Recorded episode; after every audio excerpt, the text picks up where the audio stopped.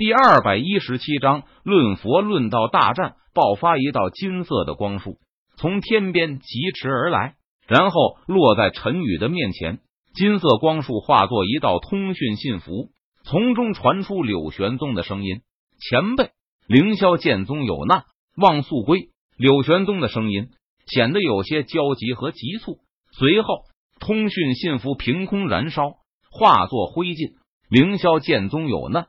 怎么陈家没有收到任何的风声？陈宇闻言，他眉头微皱，低声自语道：“雨儿。”这时，陈明找来刚刚得到的消息：国清寺佛门圣子青通今日拜访凌霄剑宗，想要跟凌霄剑宗弟子论佛论道。陈明将朱雀军团刚刚得到的消息，他连忙告诉了陈宇道：“原来是这件事情。”陈宇闻言，他顿时恍然大悟道。这青通什么来头？陈宇看着陈明，他好奇道：“雨儿，青通是南郡国青寺方丈的徒弟，佛门圣子，年仅二十五岁就拥有渡劫期的实力。他熟读三千佛法，精通佛门七十二绝技。这一段时间，青通在南郡游历，不断登门挑战，并且无一败绩。如果不出意外的话，凌霄剑宗也会败在他的手中。”陈明将朱雀军团收集到的情报，他毫无保留的告诉了陈宇道：“原来这样，爷爷，我去去就来。”陈宇闻言，他点了点头，说道。随后，陈宇一步踏出，他的身体瞬间消失在了原地。而此时，在凌霄剑宗，青铜和柳玄宗等人等陈宇等了差不多半个小时。柳宗主，白衣剑君不在凌霄剑宗吗？青通见状，他出声向柳玄宗问道：“是的，老祖他不在宗门内，不过我已经用通讯信符通知过老祖了，相信老祖已经在赶来的路上了，还请圣子耐心等待。”柳玄宗闻言，他笑着解释道：“好吧。”青通听了柳玄宗的话后，他无奈点头道：“青通盘坐在演武场上，开始闭上眼睛，低声念着佛经。”保持静心凝神的状态，养精蓄锐。又过了半个小时，突然紧闭着眼睛的青通睁开了双眼，他眸中好似透射出两道精芒，穿透了虚空。白衣剑君来了，青通脸色凝重，他开口道：“老祖来了，我怎么没有感应到？”柳玄宗闻言，他疑惑道：“下一秒钟，陈宇那白色的身影出现在演武场上。”你就是白衣剑君。青通站起身来，当他看到陈宇时，心中感到诧异，因为陈宇看起来实在是太年轻了，恐怕年龄都还没有自己大。青通能够感应的出来，陈宇绝对不是什么返老还童的人物，因为在陈宇体内，青通感应到了蓬勃的生命原力，这根本不是那些活了数千年的老不死所能够拥有的。不错，我就是白衣剑君陈宇。陈宇闻言，他点了点头，坦然承认道：“这一次，陈宇并没有让系统开启屏蔽系统，所以青空能够看清楚陈宇的真实面容。”白衣剑君，您好，在夏国青寺，青通，请赐教。青空脸上浮现出兴奋的神色，他的身上升起昂扬的战意。慢着，在这之前，我想问你一些问题。不过，就在这个时候。陈宇却是开口说道：“哦，不知施主想问我一些什么问题呢？”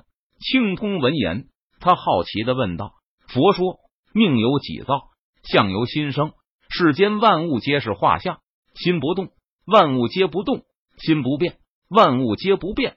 佛说六根清净，无欲无念，无欲无求，而你却四处登门挑战，是否犯了佛门戒律，产生了欲念？”陈宇脸色淡然，他微微一笑，问道：“施主此言，倒是对佛门佛理有着极深的了解。小僧之念，念于即般若觉，一念至即般若生。”庆通闻言，他也不生气，而是笑着回答道：“菩提本无树，明镜亦非台，本来无一物，何处惹尘埃？”陈宇听了青通的话后，他不禁摇头道：“青通闻言，身体猛然一震。”他不禁盘坐在地上，默念佛经静心。许久，青通这才压下心中的所有的念头。他看着陈宇，眼中充满了忌惮。施主此言深得佛理，小僧自愧不如。不知施主可愿皈依佛门，届时成佛做祖都不在话下。青通真诚的对陈宇道：“皈依佛门，还是算了吧。我还想娶妻生子呢。”陈宇闻言，他摆了摆手道：“聊的也挺久了，我们还是言归正传吧。看招！”陈宇微微一笑，他突然出手了。只见陈宇双手捏动咒印，体内的灵力汹涌而出。爆山印。陈宇低喝一声道：“轰！”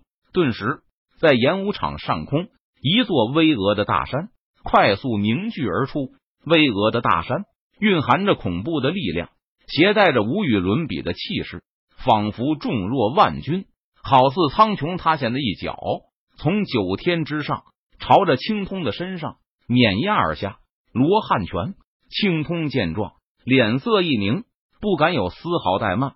他体内佛力汹涌，施展罗汉拳，轰！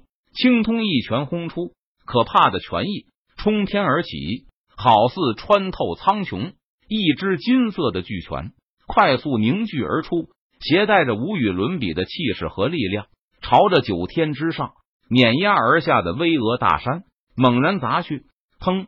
金色巨掌和巍峨大山在半空中猛然碰撞在了一起，顿时发出一道惊天巨响，动彻九霄。可怕的力量席卷而出，形成一股狂风，向四面八方扩散开来。战斗的余波非常可怕。柳玄宗和李青衣、南宫武等人不断后退，哗啦！巍峨大山被砸成粉碎，化作点点光芒，消散天地之间。金色巨拳同时崩溃，化作点点金色的光辉，消散开来。翻天印，陈宇见状，他低喝一声，双手继续捏动咒印，体内的灵力如那奔腾不息的长江大河般滚滚而流。倾泻而出，轰！翻天大印快速凝聚而出，如同苍穹一般遮天蔽日。翻天大印蕴含着恐怖的力量，携带着无与伦比的气势，从苍穹之上朝着青通的身上碾压而下。般若掌，青通同样不甘示弱，他一掌朝着天上拍去。